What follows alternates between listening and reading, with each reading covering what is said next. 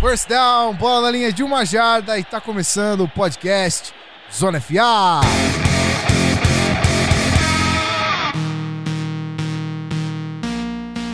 Sejam muito bem-vindos, meus queridos, a esse maravilhoso podcast. Tá começando o quinto episódio. Sim, senhores, o episódio número 5 do podcast Zona FA. E hoje, hoje vai ser tenso. Infelizmente, não contaremos com o embate tão esperado por nós mesmos, é claro, mas ainda assim, digo a vocês que a sirene do clubismo, se ela não tocou, ela vai tocar e muito. E eu vou começar por ele que vai acionar essa essa sirene de forma magnânima e que mais uma vez está aqui fazendo a companhia desse seu querido host. A propósito, eu sou Gui Dalla o seu host, e por favor, Rafael Martins, se apresente. Boa noite, meu nome é Rafael Martins e eu prometo dizer nada além da verdade. começou bem, começou bem. O cara tem estrela, né? Acho que isso daí já é necessário pra soltar a sirene, mas enfim. Acho que eu já vou deixar ela ligada. Durante a apresentação, eu deixo ela ligada. Bom, além do mais, temos a presença de ele que está voltando de, um, de alguns episódios de hiato, meu querido Xará, Guilherme Beltrão. E aí, pessoal, beleza? É, fiquei ausente dois episódios aí, mas estou de volta para analisar essa NFC Norte e, e principalmente combater o clubismo de Rafael Martins. Hoje todos contra Rafael Martins, é isso? Alguém tem que fazer as vias, né? Eu prometo dizer nada nem da verdade. Tá certo. Eu tenho uma objeção. Por favor, senhor. Não houve clubismo ainda, estão me acusando de fatos não, ainda, não concretos. Ainda, o cara já nesse, se entregou. podcast. Ele já entregou, Objeção... exatamente, já entregou. Objeção negada, senhor. Bom, dando continuidade aos nossos, aos nossos analistas, hoje temos ele que vem dessa vez são e salvo, sadio, Vitor Camargo. E aí, pessoal, é ouvintes, tudo bem? Vamos lá, tem que, alguém tem que ajudar a conter o clubismo do Rafão e vai cair para mim essa bomba hoje. Bom, não temos a presença do querido Marcelo Ferrantini hoje, que seria desejável o embate de Bears e Vikings aqui, mas infelizmente, um abraço Marcelão, tá super atarefado com o trabalho. De qualquer forma, estaremos aqui para amenizar o clubismo e trazer um podcast cheio de conteúdo maravilhoso para vocês. Para quem não sabe, para quem tá chegando agora, esses monstros do futebol americano. Um é comentarista no esporte interativo, que é o Rafão, outro é produtor de NFL no esporte interativo, que é o Belt, e outro é o Vitor Camargo, dono do portal Two Minute Warning, que também tem muito conteúdo sobre os esportes americanos Fica aqui a dica para você então conhecer o trabalho dessa galera. Bom, vamos para os comentários da semana então, que hoje tem muita coisa boa vindo aí. E um reforço para você que ainda não teve a sua pergunta lida aqui, eu, seu querido host, peço para você que concentre as perguntas agora no e-mail, se for possível, porque a gente tá tendo bastante interação e as perguntas estão se perdendo, porque alguém fala no Twitter, outra pessoa fala no Facebook e peço a você por favor, que mande um e-mail para ficar mais fácil da gente te identificar e ler a sua pergunta aqui, porque as boas estão sendo guardadas lá e as muito boas que estão espalhadas pela, pela internet afora a gente não consegue buscar no momento do episódio. Beleza? Bom, bora pros comentários. Ei, comentário! Comentário!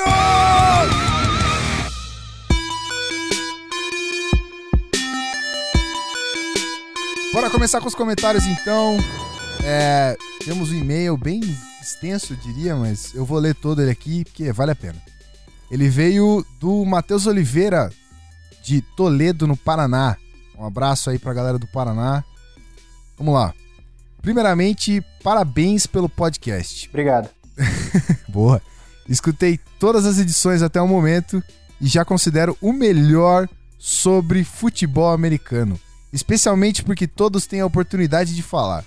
Certos podcasts parece que só uma única pessoa fala, ainda mais quando acumula essa função com a de apresentador, a do mesmo que fala, se foi isso que eu entendi.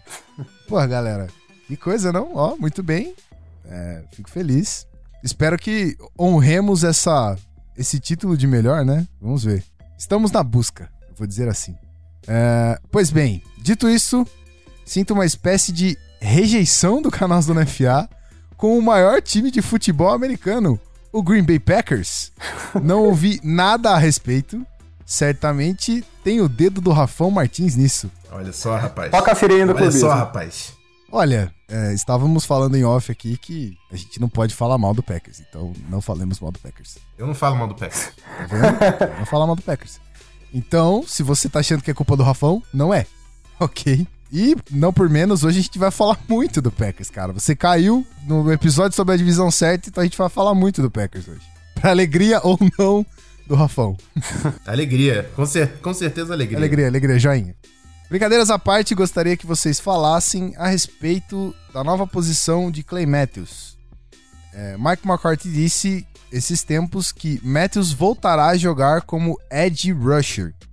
Sei que ele joga muito bem nessa posição também, mas na minha humilde opinião, o Matthews jogou muito como linebacker no ano passado, sendo dos melhores da liga. Na opinião de vocês, não é um risco ou um desperdício a utilização de Clay Matthews em outra posição? Vocês acham que dessa maneira ficará, ficará melhor ou pior para um time como um todo? É, e para o Clay Matthews, em relação a ele, eu digo porque há maior risco de enfrentar lesões, tendo em vista que ele jogará com atletas mais pesados, além de perder a versatilidade que é característica dele. Desde já, um grande abraço, desculpem pelas brincadeiras, continuem assim, muito bom o podcast.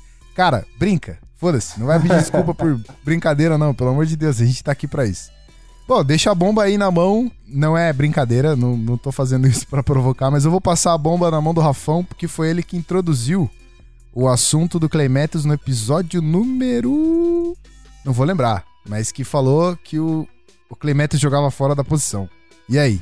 É, é isso aí, Gui. Foi num, num episódio que eu lembro que a gente respondeu a, a galera do Cheeseheads Brasil lá no Twitter. Exatamente. pergunta. Isso aí. E, e eu concordo que o, o Clay Matthews foi muito bem como inside linebacker. Eu E eu disse, né, na- eu lembro no episódio, que é por causa realmente da competência do, do Clay Matthews como jogador. Mas é nítido a superioridade de impacto da posição de um pass rusher para um inside linebacker, né? O Clay Matthews simplesmente quebra o, o game plan do ataque adversário porque ele tira o ritmo dos quarterbacks. É muito difícil de ser bloqueado pela linha ofensiva. E só essa diferença de impacto já justifica você colocar o provável melhor jogador dessa defesa, né, o Clay Matthews, numa posição que realmente vai causar mais problemas pro ataque adversário. Por isso que eu acho que o McCarthy vai devolver o Clay Matthews ali pra, pra lateral da linha de, de linebackers e de repente utilizar uma outra opção no interior. A gente viu, teve um linebacker de Stanford draftado, quem lembra o nome? Martinez. Blake, Blake Martin. Blake Martinez, viu? Eu sabia. Tá. Enfim, é o Blake Martinez, que foi bem, era uma máquina de tackles na, na Universidade de Stanford e pode contribuir para a defesa do McCarthy e ajudar o Clay Matthews a, a jogar na posição que ele se sente mais confortável também. Então acho que é, é mais ou menos essa a lógica. Alguém tem alguma coisa aí para contribuir além disso? É, eu acho que é aquela coisa, né? Existe um motivo pro linebacker, pro outside linebacker mais bem pago ganhar 17 milhões e o inside linebacker mais bem pago ganhar 11, né? Pra colocar de uma forma bem prática. E é, é o que você falou. Você tem ah, duas posições, são obviamente todas as posições são importantes, mas o impacto que um outside linebacker tem no jogo hoje é muito maior do que um inside linebacker tem no jogo hoje. É legal que ele tenha essa, essa versatilidade, que ele seja capaz de jogar em alto nível dentro e fora da linha. Ele é particularmente bom fazendo spy contra quarterbacks mais atléticos, e o Packers é um time que vai durante muitos anos ainda enfrentar Cam Newton, enfrentar Russell Wilson, talvez Colin Kaepernick na divisão. Então é muito bom que ele seja capaz de fazer isso. Mas eu acho que isso tem que ser a exceção e não a regra. Onde ele vai ter mais impacto vai trazer mais valor no dia a dia é ah, na lateral da linha, pressionando o quarterback, indo pro pass rush. E eu acho que é aí que ele tem que jogar full time. E quanto à saúde dele, o nosso querido Matheus Oliveira pergunta é, para ele, fisicamente falando, o qual é o impacto dessa mudança na- enfrentando jogadores mais pesados. O que, que vocês acham? Ele machuca dentro, ele machuca fora, não faz muita diferença nesse sentido. Eu não sei se foi realmente um. É, eu acho realmente que não tem muito, muito impacto no rendimento, não. É, é, normal. Ainda mais que o. Normalmente o jogador de linha ofensiva tem menos é, momentum, assim, nos impactos, né? Porque ele é um, um cara que sai de uma estabilidade, o linebacker tá em movimento, tem essa, essa vantagem. Acho que não vai variar tanto. Ele é um cara liso, ele não é um cara que Sim, vai na sim, força, sim. ele não é um cara que vai na trombada tentando forçar, não, ele é um cara que vai pelo lado, ele gira. Então, eu não, não vejo sendo como sendo tão, tão crítica, no caso, pra, pra saúde dele essa mudança de posição. Eu acho que o Packers tem que usar ele na, na lateral mesmo, e é onde ele mais vai poder valer o contrato. Ele seria o, line- o inside linebacker mais bem pago da liga por uma boa margem. Eu acho um desperdício de talento, um desperdício de salário. E seu time é melhor com ele na lateral, simples assim. É, Ele é, ele, é, ele é bom como inside linebacker, mas ele é muito melhor como outside linebacker. E pagando o que, que ele recebe, não vale a pena você pagar isso como inside linebacker, que não é o elite, assim, digamos assim. Ele é muito bom, mas não é um Luke Kuechly, por exemplo. A, a única lógica que, que eu tenho que colocar aqui, porque eu pensei agora, ele jogando no interior, na verdade, ele vai pegar jogadores mais pesados, provavelmente. Que pode sobrar um bloqueio de um guard, de um center. Ele jogando na lateral, ele pega um bloqueio de um offensive tackle que provavelmente vai ser mais leve, né? Isso. É só essa, esse link que eu fiz agora que a gente precisava passar. É válido. Válido também. Tá certo. Bom, é, fica aqui a dica então pra você, Matheus. Se você não ouviu o episódio número 2, a gente falou bastante disso, respondendo a pergunta lá do Cheeseheads Brasil. Inclusive, um abraço pra galera. E é isso aí. Pergunta respondida. Bora pra próxima, que tem muita coisa pra falar. É, a próxima pergunta veio do Guilherme Gomes, do Rio de Janeiro. Fala galera, sou o Guilherme do Rio de Janeiro, torcedor do Botafogo e do Patriots. Tem uma pergunta dividida em duas pro Rafão. E aviso logo que vem embutida a sirene do clubismo nela. Toca a sirene. Opa, tocou! Toca a sirene. Tá vendo? Ó, eu, eu já ouvi. Eu, eu tenho certeza que você também já ouviu. Vamos lá. A primeira é: Como você defenderia a dupla de Tyrant Rob Gronkowski e Martellus Bennett sem deixar os baixinhos Julian Edelman, Dion Lewis e Danny Amendola com total liberdade? Vai, responde essa primeiro que eu leio depois. A segunda, vai. É, Gronk e Martellus vai ser realmente uma dupla difícil de se marcar, né? Primeiro que o Gronkowski é difícil de marcar por si só, independente de qual a companhia e qual a defesa.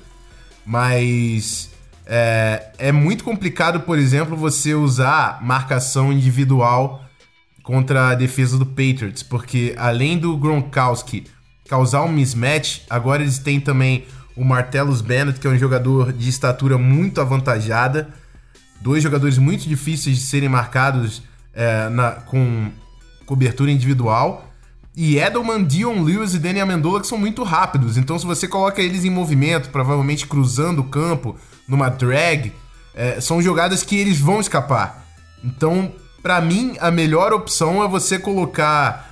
é, tentar misturar um pouco cobertura individual, mas com a segurança de cobertura em zona. Você coloca uma zone blitz, coloca uma zone com o Gronkowski apenas é, com um marcador individual, tentar é, confundir o ataque do Patriots pro Tom Brady não identificar a marcação individual antes do snap. Se ele identificar a marcação individual antes do snap, ele vai jogar drag no, no Edelman, vai fazer também aquela, aquela, aquele, aquela cruzinha que eles gostam de fazer. Joga um na flat e o outro na slant, os defensores se batem e um sai livre. Eles adoram esse tipo de jogada também. Então acho que a minha resposta, se eu fosse um coordenador de defesa para o ataque do Patriots, era usar mais conceitos em zona, com blitz disfarçada na formação, para dificultar um pouco a leitura ali e o, e o timing do Tom Brady com os recebedores. Bom, eu vou abrir a pergunta e. Fala aí, Vitão, o que você quer considerar sobre essa possível defesa para parar o Patriots? É, o Patriots é, foi quem popularizou essa, essa- esse esquema ofensivo com dois Tyrants, quando eles tinham o Aaron Hernandez e o Gronk, óbvio. E eu acho que a ideia é que eles vão voltar a esse esquema. E justamente é o que o Rafa falou, né? O esquema do Patriots se baseia muito no timing e na, e na velocidade das rotas curtas. E se você começar a dar espaço para esses caras cruzarem no meio, ah, com o Gronk de um lado, com o Bennett do outro, e as rotas mais curtas, tanto do, do John Lewis, que é um bom recebedor, como do Edam e da Mendola, que operam muito bem ali no slot por dentro, eu acho que você tá, você tá lascado, né? Você tem que quebrar logo de cara isso aí. Então, eu concordo com o que o Rafão falou.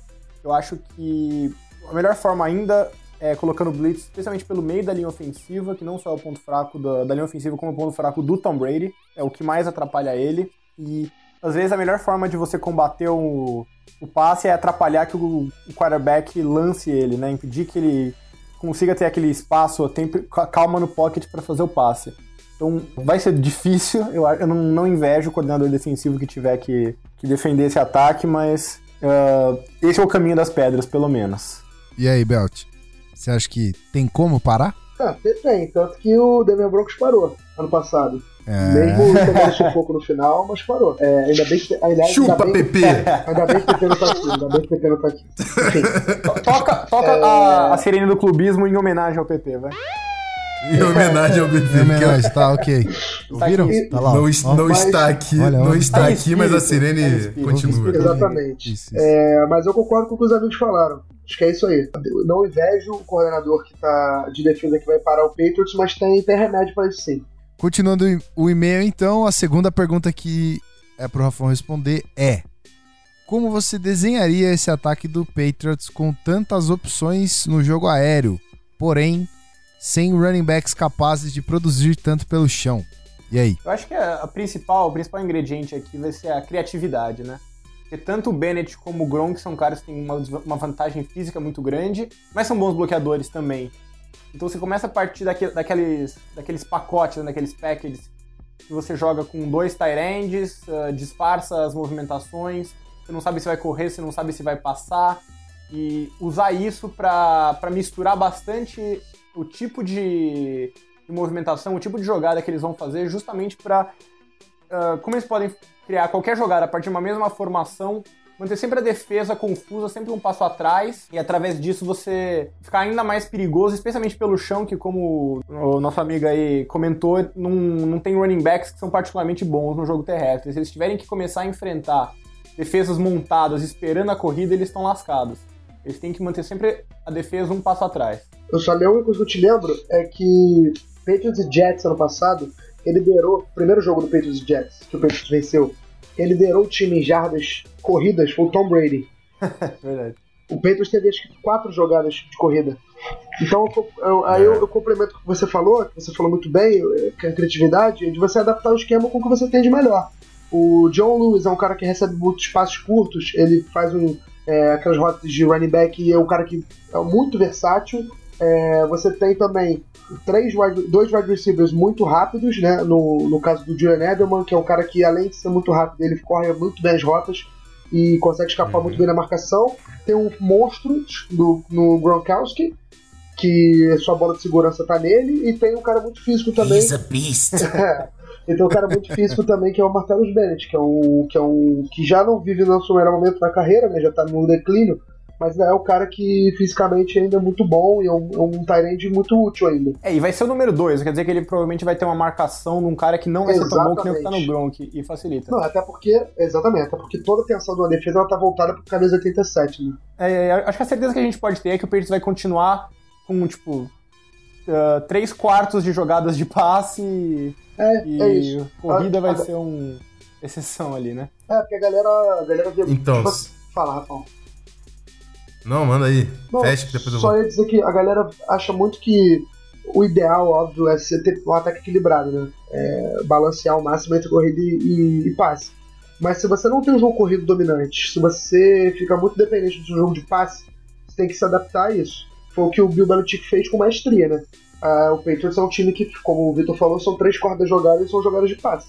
Mas aí você parar essas jogadas de passe que é a grande questão, porque são muitas coisas envolvidas, muitas rotas, uma, muitas variações, muitas formações é, especiais para isso e tal. É, a linha ofensiva muito bem treinada para esse tipo de coisa.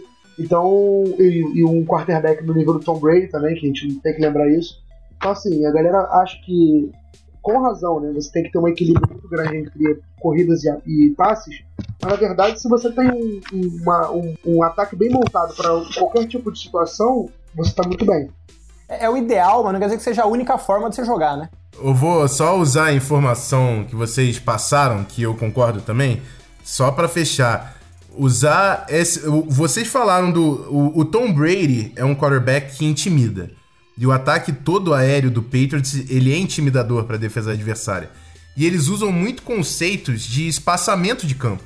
Eles gostam de usar os jogadores cruzando o campo de um lado para o outro. É, como eu falei, eles é, se encontrando, um indo para fora, o outro para dentro. E o que, que isso ajuda? Defesa no futebol americano é um lençol curto. Se você tem que abrir sua defesa para marcar os, recebedores, você não vai ter só os dois recebedores abertos. Você vai ter o Gronkowski, que às vezes forma como wide receiver, vai ter o Amendola, que joga muito bem na slot, o próprio Edelman também sai na slot. Você vai ter que colocar mais cornerback em campo. Vai ter que usar uma formação mais leve, senão você não marca o Patriots. E é aí que começa a entrar o espaço para o running back. Você usa esse espaçamento, você tem um quarterback intimidador, o seu running back começa a ter mais espaço na defesa adversária e são nessas formações leves que o Patriots pode aproveitar para colocar o running back para correr. Não adianta tentar inventar com formação muito pe pesada, fullback, dois tarendes, todo mundo em campo, que essa não é a característica do, do Patriots. Não é um, um, um, time que realmente tenha aquele, aquela corrida física que se quer se, se impor contra o, o adversário apesar do Bill Belichick gostar de fazer isso com o quarterback sneak, ele acha que dá moral para ataque, ele gosta dessa estratégia, mas para utilizar o running back, a, o melhor modo seria quando a defesa abrir, você coloca o, o corredor num, num, espaço maior, numa formação mais leve, proporcionando uma maior facilidade aí para ele conseguir as jardas. Né? Pois é, rapaz, pergunta mais do que respondida. Agora nosso querido Guilherme Gomes tem todas as armas aí para defender o seu querido Patriots pra temporada. Vai usar no Madden. Oh, isso, é, exatamente. Vai usar no Madden, isso Aliás, aí. Aliás, só um parênteses aqui rapidinho, Rafael, sua analogia Opa. do cobertor curto é genial, tá? Ah, não fui eu que inventei, sim, então. Mas sim. Passo, passo, os créditos para quem eu li. Justo. o episódio passado foi o Safety Blanket, que era o, o, o cobertor quentinho. esse, é o, o, esse é o lençol curto. Não só o curto, mas é a maior verdade do futebol americano isso aí, rapaz. Cobertor, tá cobertor curto é uma expressão que se usa muito no basquete, pelo menos. Bom, então você que tá aí em casa é, e gostou mais uma vez dessa explicação técnica, aconselho a você que envie seu e-mail para cá, é, fazendo as perguntas mais cabeludas possíveis sobre coisas técnicas, sobre jogadas, táticas, enfim. Fique à vontade a gente faz esse passe bem longo pra galera e eles vão responder para vocês bem felizes. Bom, perguntas respondidas, dica aqui deixada do e-mail, então bora pro episódio. Vamos nessa. Você está ouvindo Zona Podcast.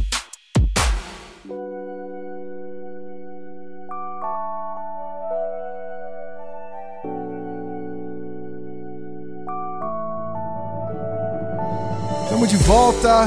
Vamos começar mais um episódio, mais um assunto, continuando a nossa projeção das divisões. É... Esse é o nosso quarto episódio falando sobre as divisões, fazendo aquela projeção bem bacana que a gente vem fazendo, continuando a série. E hoje a gente vai passar para NFC North. A gente já comentou bastante no começo do episódio sobre é, os times, sobre o clubismo e que seria desejável Marcelão aqui para fazer um embate com o Rafão, mas vamos fazer o possível para tornar a divisão o mais interessante que ela possa ser. Marcelão, The North remembers. vamos começar com, com os dados da temporada passada. O Minnesota Vikings foi campeão da divisão e terminou com 11 vitórias e 5 derrotas. O Green Bay Packers terminou com 10 vitórias e 6 derrotas o Detroit Lions com 7 vitórias e 9 derrotas e o Chicago Bears com 6 vitórias e 10 derrotas. Algumas coisas interessantes sobre a divisão. Packers e Bears são rivais desde a era pré-Super Bowl, mas hoje o principal embate fica entre Packers e Vikings pela proximidade das instalações das franquias. O Packers fica em Green Bay, que fica no estado de Wisconsin, que é vizinho da cidade de Minneapolis, em Minnesota, onde fica o Vikings. Uh, essa divisão teve técnicos lendários, como George Halas, com oito títulos com o Bears, e o nome do troféu de campeão da NFC é dele. Também tivemos Bud Grant, com três aparições em Super Bowls, e, não menos importante, quer dizer, não na opinião do Rafa, Mas não menos importante, Vice Lombardi, que leva o nome do tão desejado troféu da National Football League. E um último dado para fechar: o Packers venceu quatro vezes essa divisão nos últimos cinco anos. Não vou chamar de hegemonia, porque não foi igual o Patriots que a gente comentou no episódio número 2. É, então, não vou privilegiar o, o, Packers dessa, não vou fazer não vou fazer inveja pro Rafão, porque o Vikings vem bem, então não precisamos é, criar polêmica com isso. Certo, Rafão? Tô na minha, tô na minha, tô na minha. tô bem. Tô tranquilo. A aguinha aqui, tô na aguinha, tá tranquilo. Tô hidratando. Bom, vamos lá. Vamos começar então as previsões e vamos começar pela escolha de MVP. Eu vou puxar para ele que falou pouco até agora. Belt, começa com você. Não vou te deixar por último hoje. Quem vai ser o MVP da NFC North? Obrigado pela acolhedora escolha. Ah, cara. É... cara, desculpa. Desculpa, Rafão. Desculpa todo mundo. Mas o MVP da divisão se chama Aaron Rodgers e não tem pra onde ir com essa escolha. É óbvio que a gente tem vários jogadores de qualidade nessa divisão, tanto na defesa quanto no ataque. Mas não dá, cara. Pra mim, o melhor jogador da NFL no momento se chama Aaron Rodgers, não tem pra onde fugir. É ele o MVP da divisão. Não, não vou nem me estender muito no comentário. Tá certo. Já falamos em outros episódios, inclusive até acho que o, o Rafão falou que sobrou até Hail Mary na temporada passada pra ele, então, né? Mas, e aí, Vitão? Quem é o MVP da NFC North? Ah, cara, é o Aaron Rodgers. É, ele é o melhor quarterback da liga, na minha opinião. Enquanto ele estiver lá, ele, sozinho, ele faz do, do Packers um favorito. É o título da divisão, é o título da NFL. Ponto. A gente vive numa era de onde os quarterbacks são. Assim, o quarterback sempre foi a posição mais importante, mas agora eles são ainda cada vez mais. E ter um cara do nível do, do Aaron Rodgers uh, realmente faz a diferença. Não tem nenhum jogador que, se você substituir por um jogador mediano, vai perder tanto quanto é o caso do, do Aaron Rodgers. E eu, eu, eu, ia fazer, eu, ia fazer, uma, uma, uma, opção B, assim, pra não falar do Aaron Rodgers, mas eu tenho certeza que o, o Rafun vai falar desse cara. Então, se ele não falar, eu pego a bola de volta. Então, toca a sirene do clube. A última. Passa a bola pro Rafun. É, mas a última vez que eu previ uma escolha, que eu disse, ah, não, é certeza que eu vou passar a bola. E eu acho que foi para você, Vitão. Falei, ah, certeza que eu vou passar a bola pro Vitor e ele vai falar. Aí você falou assim: para discordar do debate, eu vou escolher a mesma pessoa. Então, eu vou deixar na mão do Rafael. E aí, brother? Quem será o MVP da NFC North? Então, né? A gente precisa citar o Adrian Pearson. é o running back de maior impacto na liga atualmente. All day, baby. Eu disse, eu disse no, no, no, podcast passado que eu achava o Livian Bell melhor hoje do Isso. que o Adrian Pearson, por pela, pelos fatores da shotgun e tal. Uhum. Mas eu não darei o MVP para o Adrian Peterson. Opa! Eu darei o MVP pro Aaron Rodgers, que para mim também é o melhor quarterback da NFL. E eu digo por que eu não escolho Peterson, apesar de ter um impacto relevante no time. Na minha opinião, pro Vikings dar o próximo passo, avançar nos playoffs e quem sabe conseguir o título, esse processo é tirar a responsabilidade das mãos do Peterson e dar a responsabilidade um pouco mais na mão do Terry Bridgewater. Se o Vikings der o próximo passo é porque o Bridgewater avançou. O Peterson já tá dando ali o máximo, gastando seus últimos anos de carreira, tentando carregar o time. Mas o avanço do Vikings é o avanço do Terry Bridgewater. O Peterson ele meio que já bateu o teto. Então, por isso que eu não dou esse, essa vaga pro, pro Adrian Peterson. Meu MVP fica com o Aaron Rodgers, que é sem dúvida sobrando o melhor quarterback da divisão também. É, uma curiosidade minha, existe a possibilidade de Teddy Bridgewater se destacar o suficiente para ser MVP? Não, não, não. Não é dele. O, o, o, ataque do Vikings é focado na corrida. Só não pode ser tão focado na corrida. Que a temporada passada era primeira descida, corrida do AP. Segunda descida, corrida do AP. Terceira descida, o Terry Bridgewater tinha que passar a bola para 7 jardas, exatamente, 7, 8 jardas, e o Terry Bridgewater se virava. Ele até se virou bem nessa situação que colocaram para ele. Mas uhum. ele tem que sim se introduzir mais o, o, o, o, jogo de passe, até por isso o Vikings trouxe o Pat Shermer, que foi head coach no Eagles, coordenador ofensivo do Chip Kelly, que é para avançar o jogo aéreo, mas ainda assim o time é focado no jogo corrido. O Terry Bridgewater tem que só soltar um pouco ali o box para o Peterson ter mais espaço. Certo, certo. É, é o que o Alex Smith fez pelo Niners, por exemplo. As pessoas veem como ser um game manager, né? O cara que não comete turnover, faz os passos seguros. Mas eu, eu acho que isso que eu vou ficando pejorativo, mas não é, porque eu acho que é muito importante você ter um cara que faz a jogada certa na hora certa, não comete erros. Com certeza. É, tomar decisões inteligentes é uma habilidade por si só. E mesmo que essa, nem que a decisão inteligente seja, eu vou tomar um sec para não correr o risco de coisa pior. E eu acho que o Bridgewater ele, é, ele tem potencial para ser mais do que isso, mas como eu vejo o Vikings hoje, eu acho que essa vai ser a função dele por enquanto, e isso vai limitar a produção individual dele.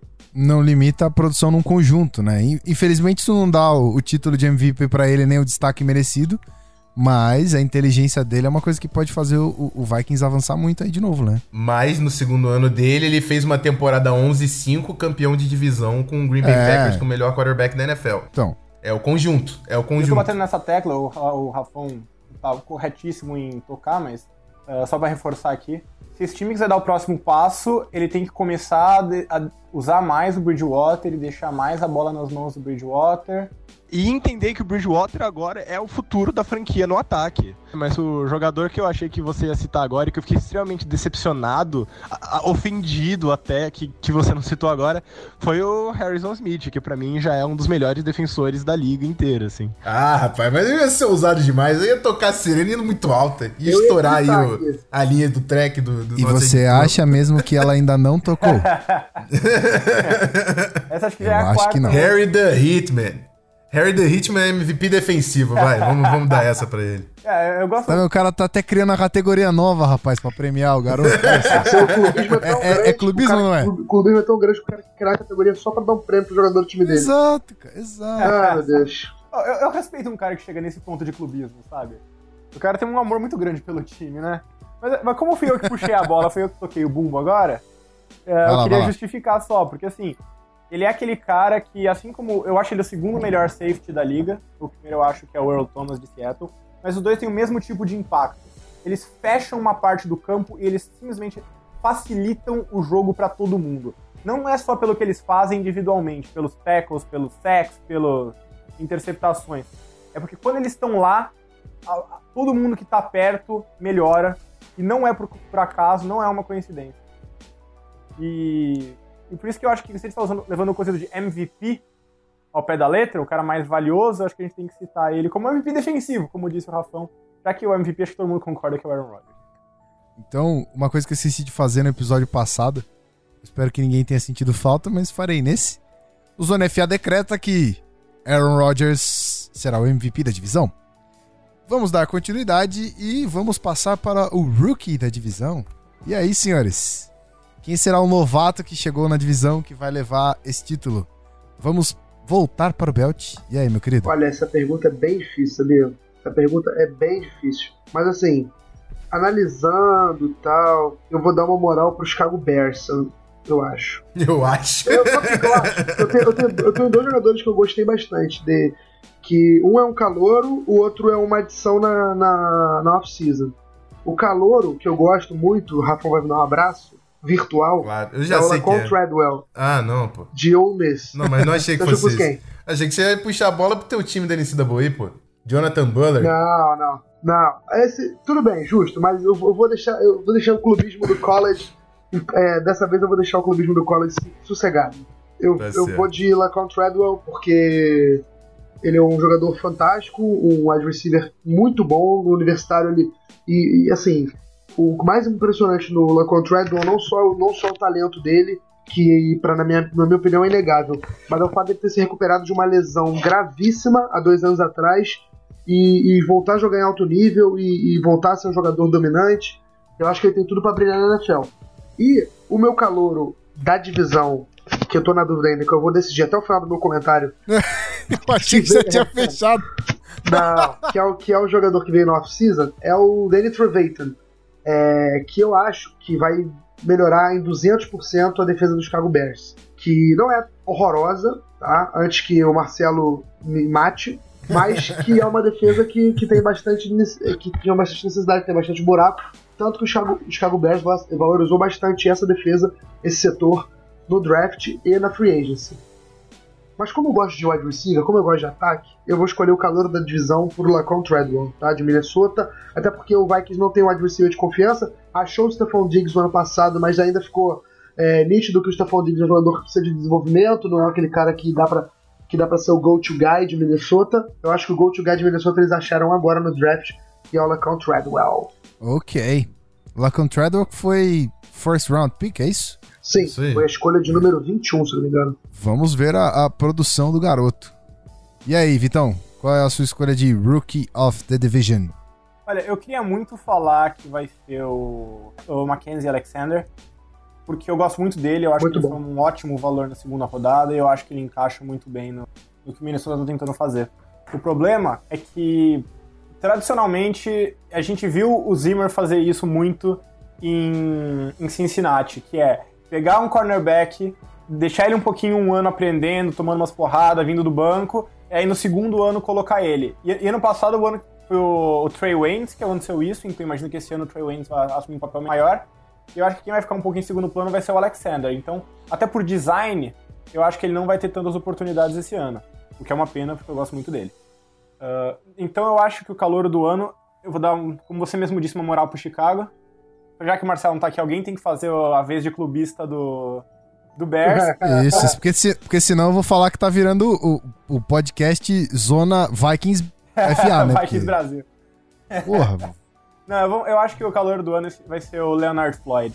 Porque é, o coordenador defensivo do, do Chicago é o fantástico Vic Fangio. E eu vi o que ele consegue fazer com, com jogadores semelhantes ao Floyd em São Francisco. Eu acho que é o cara perfeito pra liberar todo o potencial do Floyd, ele tem muito. E eu acho que ele é o tipo de cara que vai entrar desde o primeiro dia e vai ter impacto. Vai ficar- infelizmente vai ficar perdido no que eu acho que vai ser um time ruim. Mas se a gente tá falando de performance individual, eu acho que ele é uma aposta tão boa quanto que- qualquer outra pra ter o calor dessa divisão. Ah, ninguém é comparado ao Von Miller à toa, né? É, Do- As comparações que tem do, do Leonard Floyd é o Von Miller. Então, realmente concordo com sua análise. É impressionante, cara. Ser comparado a Von Miller, um dos últimos campeões do Super Bowl, né? Vamos ver. Sim, o, o MVP do Super Bowl. MVP do Super Bowl? Caramba. Então, é de responsa. E aí, Rafão? Quem vai ser o Hulk da divisão? Bom, então, eu queria falar, o pessoal. Todo mundo mandou uma opção que não elegeu, né? Vou fazer a mesma coisa. Eu queria falar do Marvin Jones, que chegou no Detroit Lions. Porque o Lions é um time que tem um quarterback gunslinger, que adora soltar os passes 40 vezes por jogo. E acho que ele vai ter espaço aí junto com o Golden Tate e o Eric Ebron. Mas, como já existe lá Golden Tate e Eric Ebron, e eu não sou tão fã assim de Matthew Stafford, eu também vou de Leonard Floyd. Eu acho que o impacto dele vai ser imediato nessa defesa do Bears. Eu justifico o meu não voto no Treadwell, apesar de, de achar que ele vai ser importante no Vikings. É, o Stephon Diggs já criou uma relação com o quarterback. É, o Jarvis Wright, que é o nosso slot também, tem, tem as rotas que o Terry gosta de, de jogar. E o Treadwell é um cara que ele tem as características que o Terry precisa, mas não é a que o Terry se sente confortável em fazer. Então vai depender desse avanço do Terry. Além do Vikings, como eu disse, ter o ataque focado no jogo corrido, então o espaço do jogo aéreo também é limitado. Eu acho que o impacto maior vai vir do Leonard Floyd nessa defesa do Chicago Bears. É, e um, um- só pra fazer coro aqui, é um bom nome lembrado pelo, pelo Beltrão, é, que foi- que é um- não é um calouro, mas é um calouro na divisão, que é o Danny Trevathan, né?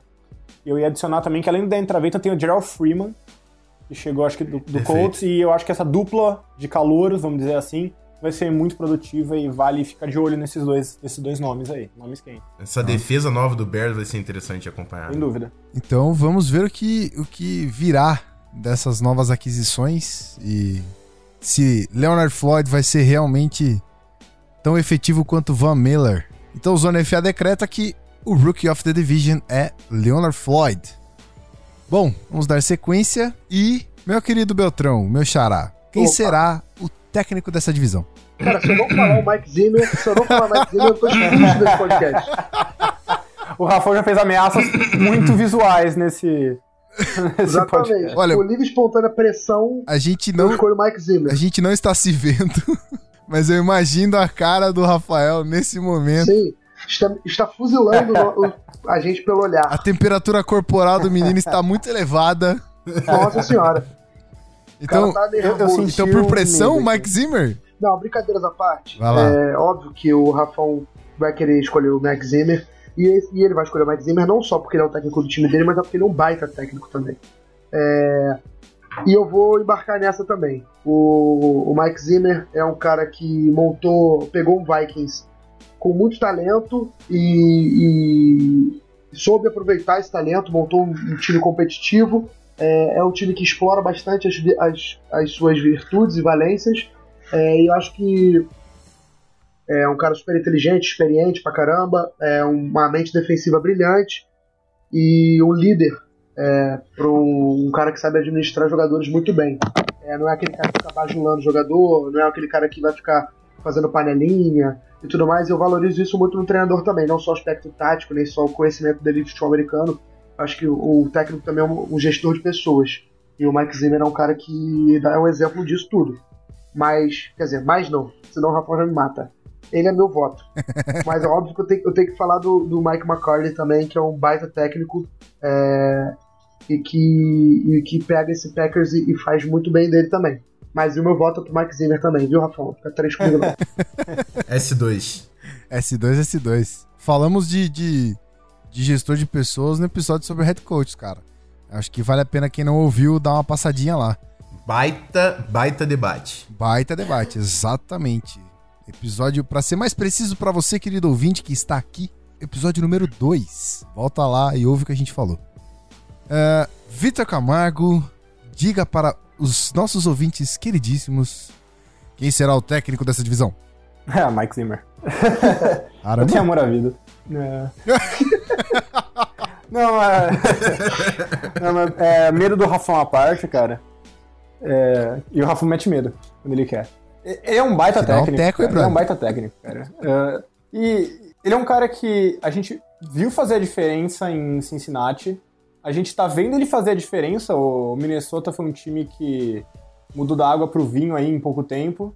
Não que tivesse no fundo do poço, mas assim, foi nítida a evolução, certo? Tem Certíssimo. muito a ver com o técnico, tanto com o que ele faz dentro de campo, aquela defesa tem a marca dele, é nítido, mas pelo que ele faz fora de campo, criando uma cultura, criando um ambiente favorável para os jogadores, jogando nas forças de cada um, colocando os jogadores na melhor posição para eles terem sucesso. Eu acho que isso é muito importante. Então, correndo o risco de soltar um hashtag empolgou aqui, eu, eu gosto muito do Mike Zimmer como técnico e eu acho que ele é o melhor técnico da divisão e é o cara que pode fazer a diferença tanto no curto como no, no médio e no longo prazo, porque o Vikings, ele é um time bom agora, mas ele também é um time que com certeza tá pensando na, no pra frente, porque é um time muito jovem. Opa, citaremos isso no momento posterior desse podcast. Devido. É. Bom, é, vamos para o próximo assunto, então? É, é isso? Engraçadinho. Oh, Engraçadinho. Rafael tá babando pra falar do Mike Zimmer aqui. É, pare- parece aquele cachorro, rapaz, louco pra brincar, tá ligado? Com o osso balançando assim na frente, ó. Vai, Rafão. Hashtag vote for Zimmer. Vote for Zimmer. Zimmer for president. Vai, Rafão, manda aí. Bom, então, Escolha o Mike Zimmer. Vai lá. eu vou votar no John Fox, tô brincando.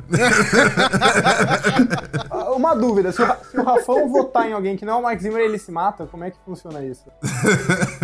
Não, cara, a gente, a gente É para o podcast aqui. isso, né? Acabou. Bom, vamos lá, né? Meu, meu voto é no Zimmer, eu vou, vou justificar o que, eu, o que eu penso.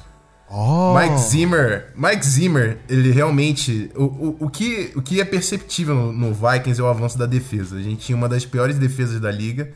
Independente do que o ataque o Adrian Peterson fazia, nossa defesa era sofrível. A gente conseguiu, em um intervalo de dois anos, reformular completamente a defesa. Os líderes da defesa, Anthony Barr e Eric Kendricks, vieram na era Zimmer. Era Zimmer, né? Chegou tem dois anos. Caramba. A gente tem uma secundária firme agora com Harrison Smith, Xavier Rhodes, o Trey Wayne sendo trabalhado. Agora chegou o Mackenzie Alexander. Cara, eu nunca vi o Vikings com essa secundária desde que eu torço pro Minnesota Vikings. A gente quase chegou ao Super Bowl em 2009, mas a gente não tinha essa defesa. E é isso que me deixa confiante. É o que ele fez com essa defesa, que tem potencial para ser uma das melhores, uma das melhores acredito que já seja, mas para ser a melhor da NFL com o avanço do trabalho dele. Ele é um cara que realmente demonstrou que sabe fazer um impacto, ele é um cara que tem uma mentalidade que eu gosto, ele não deixa ninguém comemorar título de divisão.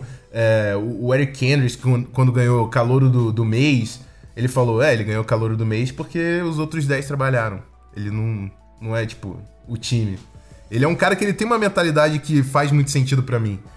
E o que tem que avançar também é exatamente ele conseguir passar responsabilidades ofensivas, começar a trabalhar mais o lado ofensivo do time, que ele delegava pro Norv Turner e ficou nítido que o Norv Turner não conseguiu avançar. Ele trouxe o Tony Sparano e o Pat Shermer, dois ex-head coaches, para tentar ter novas ideias ali com aquele ataque que pareceu ser o grande limite do time no ano passado. E é isso. Vote for Zimmer.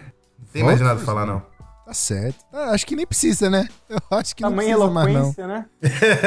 não é, rapaz. Olha só. Mas não, não vou deixar de fazer o jabazinho, né? Jabazinho não, né? Não vou deixar de fazer a chamada. E o Zimmer é o meu, é o meu jogador favorito, não é o Adrian Peterson, não. O Zimmer é o cara desse time. Jogador favorito técnico. Achei, achei poético. Pois é, não, olha só. Eu não, eu não vou falar que é o 12 jogador, porque tem tanto jogador no time de futebol americano, rapaz, que. Talvez o 54 jogador. Boa, pode ser. pode ser, pode ser, pode ser. Bom, antes que isso vá muito longe, o Zone Fé decreta que o técnico da divisão Head Coach of the Year da NFC North é Mike Zimmer. Bom, olha só, que bonito. Que brilhante. Tristeza, brilhante. cara. Hoje tá embaçado. é, vamos lá, vamos, vamos continuar esse negócio aqui.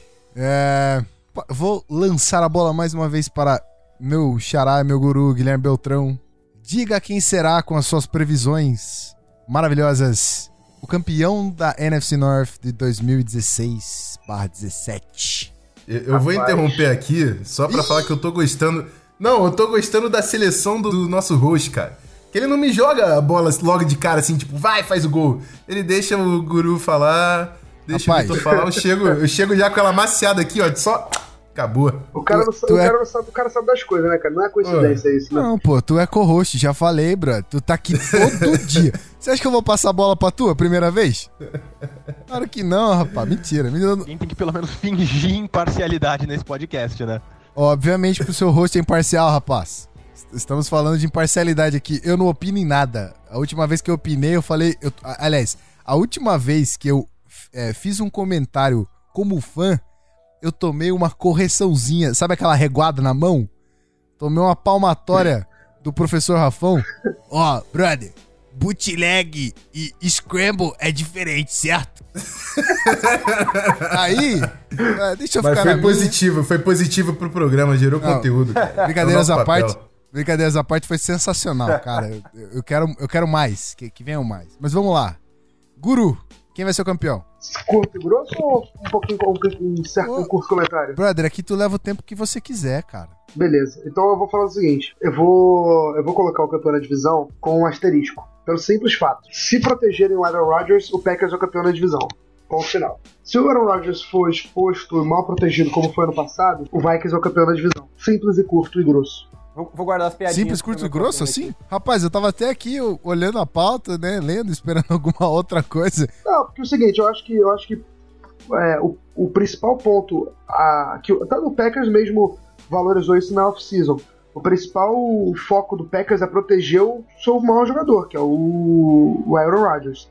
Uhum. E aí, se você conseguir fazer isso, ele necessariamente, é, naturalmente vai ter espaço. O Packers tem o George Nelson de volta, né, esse ano, que ele passou o ano inteiro passado é, se recuperando de uma lesão no joelho, não jogou a temporada inteira. É, então você tem a volta do seu recebedor número um.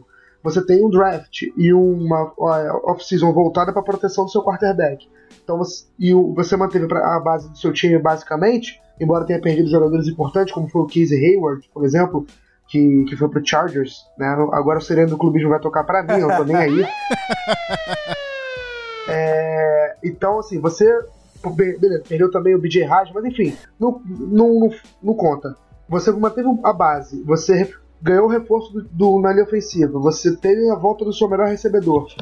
partindo disso, eu coloco o Packers como favorito. Até porque, mesmo sem tudo isso que eu falei, o Packers chegou na, no Divisional Round ano passado, perdendo pro Arizona Cardinals na prorrogação. É, agora, se o Packers não protegeu o Aaron Rodgers, se tiver os mesmos problemas que teve no ano passado, aí eu coloco o Vikings como favorito da divisão, porque o time do Vikings, ele coletivamente e, e tá bem mais, tá mais bem mais melhor do que o ano passado, que já foi o time campeão da divisão. Então, assim, é, é, vai ser muito apertado, vai ser decidido no detalhe. Acho que o vencedor da divisão vai ser um jogo, uma vitória a mais, ou um confronto direto vai definir. Eu acho que não passa disso. Se eu tivesse que apostar agora, eu apostaria no Packers. Mas o Vikings é, tem total condição de levar essa divisão também. E o Bears corre bem por fora e o Lions a, a última força. Bom, o ano passado foi apertadíssimo. Uma vitória Sim. a mais deu a divisão pro Vikings. Então.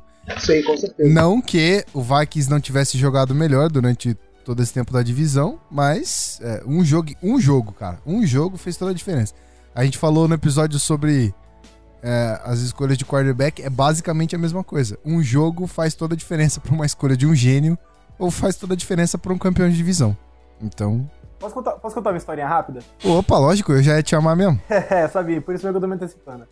Uma história relacionada. Porque, uh, de vez em quando eu escrevo pro, pro um site que é o Spinbet, né, que é um site de apostas. Ano passado eu fiz minhas apostas, e uma das minhas apostas eu fiz o seguinte, fiz uma aposta dupla. Que era o seguinte, a primeira aposta é, o Vikings vai ganhar a divisão. Tava pagando 8 para 1, era a terceira melhor melhor chance, eu acho que eu achei um absurdo, porque pra mim era claramente o segundo melhor time, depois do Packers.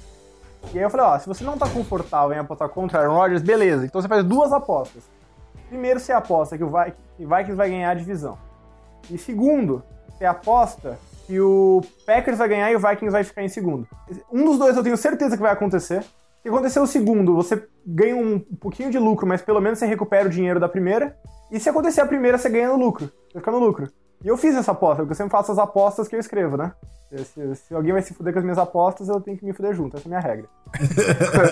é, tá certo. Eu sempre faço as mesmas apostas. Sensacional. Agora, Apostem comigo. interessante o, o, funcionamento da parada. É, Gostei. acho válido. Interessei. Manda, manda o link pra eu, gente lá, que a gente e, de repente joga lá no post, pô. E acho que é maneiro isso aí. Beleza. Aí, mas o que aconteceu no passado, no final das contas? Eu cheguei no último dia, último Sunday night, Packers e Minnesota, quem ganha, ganha a divisão que o Packers ganha a divisão, eu saio do ano no, basicamente no 0 a 0 Sei lá, uns 20 dólares de lucro.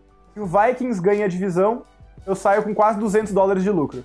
De longe, o dia mais empolgante da minha vida em termos de apostas. Mas de longe. você virou um Purple Man na hora. Não, você não tem noção do quanto eu torci pro Vikings naquele jogo. eu gosto do Packers, meu avô é Packers, mas assim, cara, foi a aposta da minha vida, assim, aquela lá.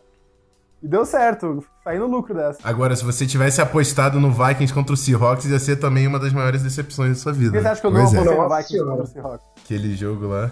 Nossa, eu ia ter xingado tanto o coitado do Blair Walsh. Que, de novo, não culpo ele, já falei isso 15 vezes, mas sempre bom frisar. É, também não. Mas. Mas, mas nós ganhamos, né? Até, até, a, não, até hoje eu recebo foto de kicker. Hoje mesmo eu vi uma do cara o Snoopy lá chutando a bola. Olha lá, o kicker do Vikings. Manda o Washington embora. Charlie Brown, né? Eu recebo essas coisas, cara. Eu recebo essas ah, coisas. Ah, cara, é, vai ficar pra sempre. Sinto muito. é, graças a Deus eu não apostei nos playoffs, mas beleza. Então quem é que você vai apostar esse ano? Qual, ah, qual vai, já, já adianta qual vai ser o seu esquema de aposta, porque se o ano passado deu certo, a gente vai seguir você. Vamos aí. Não, cara, esse ano eu acho que vai ser o Packers vai ganhar a divisão. Eu acho que o ano, o ano pra ganhar a divisão do Vikings era ano passado. George Nelson machucado. Uh, e ainda mais, tipo assim, machucado pouco quando a temporada começar, então não deu nem tempo de você uh, ir atrás de um substituto e tudo mais. É, eles, eles, improvisaram o James Jones ali, que funcionou no começo da temporada, mas depois não foi muito bem. É, né? essa era a ideia. Ia ter... Eles pegaram o James Jones, mas assim, não, não dá pra comparar. É, né? mas é aquela coisa, você vai tentar no susto uh, o que tiver. e pode funcionar, pode não funcionar, mas você não vai ter muito tempo de corrigir, de testar, né? Eu achei que criava um cenário bastante propício pro, pro Vikings, e deu certo no final das contas. Eu acho que esse é o ano do, do Packers tá um pouquinho mais mordido por ter perdido a, a coroa da divisão ano passado. O George Nelson vai jogar. O Vikings vai, eu acho que vai fazer essa transição que vai ser boa para eles no médio e no longo prazo, de começar a focar um pouco mais nos passes, mas eu acho que vai ter alguma estranheza no começo. Então eu aposto que o Vikings vai para os playoffs de wild card, mas eu acho que quem vai ganhar a divisão vai ser, vai ser o Packers mesmo. Tá certo, tá certo. É, é bom alguma pessoa ter outra opinião. Porque senão eu vou ter que vestir uma camisa roxa aqui, né? Não, e, Fica assim, bonito. eu quero deixar uma É, eu coisa sei, muito eu sei, clara. obrigado. Eu, eu adoro esse time do, do Vikings. Eu acho que esse time do Vikings é eu fantástico. gosto muito Ele também, vai cara, ser gosto fantástico por muitos anos. A defesa é ótima. Eu sou muito fã do Bridgewater. Mas isso é, é- time jovem é assim mesmo. É, você tem um pouco de growing pains, você vai ter um pouquinho mais de demora para evoluir, você vai ter alguns, alguns momentos que você vai achar que vai evoluir, mas vai dar um passo para trás por motivos que não tem nada a ver com você, mas é só porque, sei lá, a liga se adaptou melhor ao que você fazia e você não tem aquela maturidade, aquela experiência para contornar isso. Acontece, faz parte do crescimento de um time. Eu acho que Uhum. mesmo se o Vikings ah, não for playoffs esse ano, o que NFL sempre é possível, né? Ah, vai ser uma temporada de muito crescimento para esse time que vai fortalecer eles no médio prazo. Então, eu gosto muito do Vikings, é só porque eu acho que esse ano tá mais pro Packers, assim como ano passado eu achei que tava mais pro, pro Vikings. Tá certo. Bom, vai. É, Vai, fala. Fala, Rafão, fala. Só, fa- só, só, só fala, Rafael, Isso vai. aí, campeão da divisão. Bom, então. É. Não, é, campeão da divisão Chicago Bears! Pam. Vamos lá, vamos lá. Meu querido Rafael Martins, quem será o campeão da NFC North nessa nova temporada da NFL? Então, pra mim o favorito é o Green Bay Packers. Por quê? Porque quando Aaron Rodgers quer jogar, ele ganha o jogo. Exato. Acabou. Não, não tem muito argumento além disso, na verdade. O que o que eu vou eu vou aqui projetar o Vikings como campeão por pura por puro coração, espero que meus ouvintes não fiquem chateados comigo.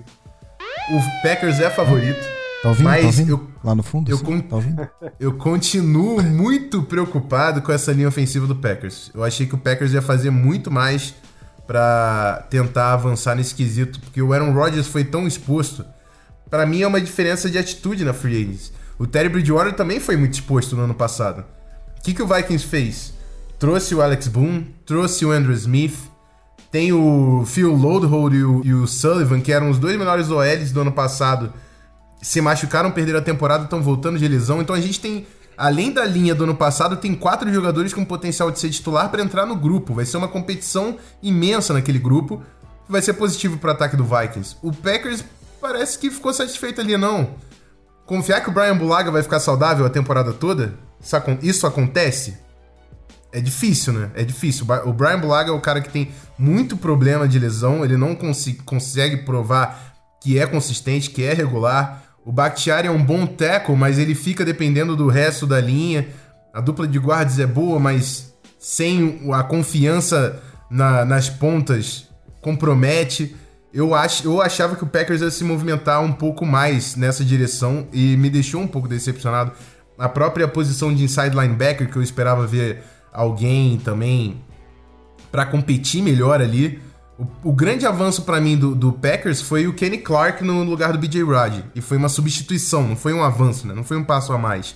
Então, você perde o BJ Rod, substitui e não avança nas outras posições. O Jason Sprigg, que foi o tackle que chegou pro, pro Packers, eu gosto, mas é um projeto, não é um cara que entra e resolve. Então, existem muitas questões em cima do time do Packers.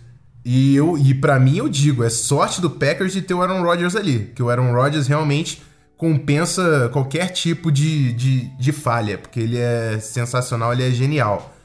Mas é, me deixou um pouco decepcionado porque tinha tudo realmente para voltar e, e dominar de novo. E não acho que vai ser assim.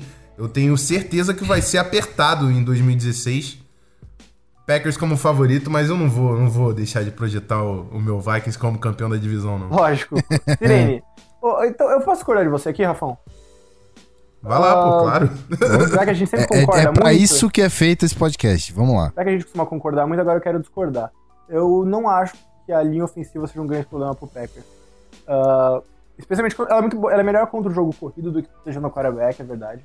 Mas ah, olhando, vendo os jogos do ano passado, e foi uma coisa que chamou minha atenção, e eu fiquei prestando atenção na temporada, a impressão que me deu foi que muito dessas pressões que chegavam no Aaron Rodgers era porque ele demorava muito pra lançar a bola.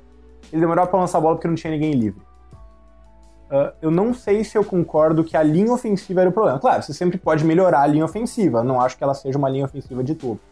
Mas eu acho que você tendo mais opção de passe, você tendo a volta do, do Nell, você melhorando as suas opções de recebedor, eu acho que você resolve um pouco mais organicamente essa questão da pressão. Eu acho que você dá aquela possibilidade do passe rápido, uh, um Ed Lace mais funcional, vai manter as defesas um pouco mais honestas. Então eu acho que o problema da pressão não é a linha ofensiva, foi um pouco uma conjuntura muito desfavorável. Então eu não, não tô muito preocupado nessa frente desse jeito. Ah, pode, pode ser, eu entendo, e faz sentido também o que você tá falando. E é, é interessante até falar da Ed Lace, né? Que é um cara que sofreu com. tem sofrido, né? Com, com o peso e tem mostrado no off-season que tá em forma. É um cara que vai ser interessante de acompanhar. Que quando, quando jogou no início da sua carreira deu sinais de ser dominante. O Jeff Jennings, que apareceu bem no ano passado, e trouxeram o Jared Cook, o Tyrande. Então, é um ataque que também vai ter algumas caras novas ali para avançar nas skill positions, mas eu, eu olho com essa linha, essa linha com desconfiança, assim. E, e eu já disse, em todos os podcasts, eu acho que eu disse essa frase, mas para mim, trincheira é quem dita o jogo. Então, a, trinche, a quem tiver a linha ofensiva mais dominante, a linha defensiva mais dominante é quem leva a divisão e leva os jogos. E eu acho que as linhas do, do Green Bay são inferiores a, a de Minnesota. O quarterback pode fazer toda a diferença aí nessa equação, né? Nosso querido Pete perguntou para você o que é que linha ofensiva ganhava no episódio passado. E você respondeu: jogo. Simples assim. e, ainda, e ainda tem o, o, ditado que ataque ganha jogo e defesa ganha campeonato, né? E eu não preciso falar de novo sobre a defesa do Minnesota Vikings. Então, toca então. a sirene, só isso. toca a sirene e toca pro próximo assunto. Declaramos aqui que o campeão da, da divisão será o Minnesota Vikings com. Não, Green Bay Packers. Não, pô, você não Foram falou. dois pro Packers. Você falou que seria o Vikings, você projetou é, o Vikings. mas foi 2x1, um, mas foi 2x1. Um. O Betão Guru e Packers? Vitor foi Packers. Foi. Ah, olha, olha, o, olha o clubismo da minha parte agora. oh, é, é, é, contagioso esse negócio, mano. Não é, rapaz, olha só, tô é, me sentindo meio roxo. Tô me sentindo esquisito agora. Vocês estão falando, vocês estão falando isso logo depois de eu corrigir. Você ia, eu podia ter deixado passar, entendeu? Vikings como campeão, eu corrigi. É, você lá foi. Realmente, Rafael, você é o Lorde. Gentleman. Depois da sirene do clubismo, agora a gente tem que criar, sei lá, tipo, a o sino do fair play ou coisa assim, porque o Rafa mereceu agora, cara. Vou, vou, pensar em algo. Vou pensar, deixa, deixa o seu editor queimar os miolos aqui, eu vou pensar em algo. Vou dar um abra mandar um abraço para todos os torcedores do Packers que eu sempre falo. Se não fosse a rivalidade de vocês, a NFL não seria tão legal. Isso é fato. Aliás, se não fosse. Mas se não fosse contraponto nenhum, na, a NFL não seria tão legal, cara. A gente tem que ter o contraponto de apontar outros melhores ou piores do que a gente e discordar disso também. A gente tá aqui para fazer isso, então vambora.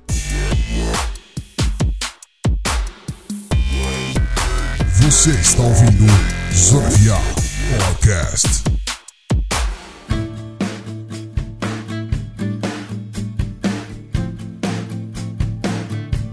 Estamos de volta para começar o terceiro e último bloco desse episódio número 5 do Zona FA.